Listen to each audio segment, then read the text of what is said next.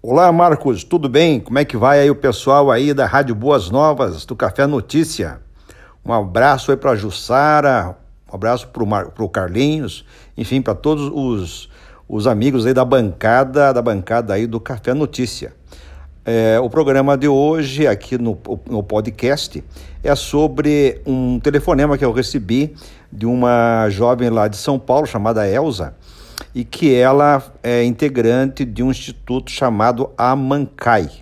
E esse instituto, em parceria com o Ministério Público do Trabalho, eles estão fazendo um trabalho muito interessante, que é intermediar é, pessoas que têm deficiência física e que estão sendo reabilitadas é, junto com as empresas aí de Rondônia e que essa intermediação faz com que as pessoas vão fazer um cadastro e que possam integrar né, e voltar ao mercado de trabalho.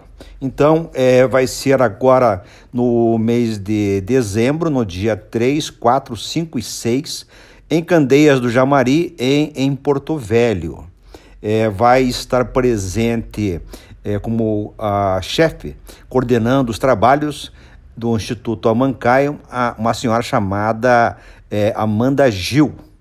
Ela vai estar presente é, no dia 3 em Candeias, no, na Câmara Municipal, e no dia 4, 5 e 6 em Porto Velho. Em Porto Velho, a, o cadastro de pessoas que têm deficiência e estão sendo reabilitadas podem procurar para fazer esse cadastro na, na escola Pingo de Gente, no dia 4, no dia 5, no Ministério Público do Trabalho, que fica aí no centro de, de Porto Velho, e no dia 6, lá no shopping. Vai ter lá um local para pessoas que têm deficiência poder fazer o seu cadastro. A gente sabe que arrumar emprego, arrumar trabalho já está difícil. Né? Imagine para quem tem uma deficiência, tem uma, tem uma limitação. Então, esse instituto está fazendo esse trabalho muito bonito e a gente espera que, que dê tudo certo, já que as empresas precisam cumprir a lei de cotas. Né? Então, isso, isso vai ser muito importante.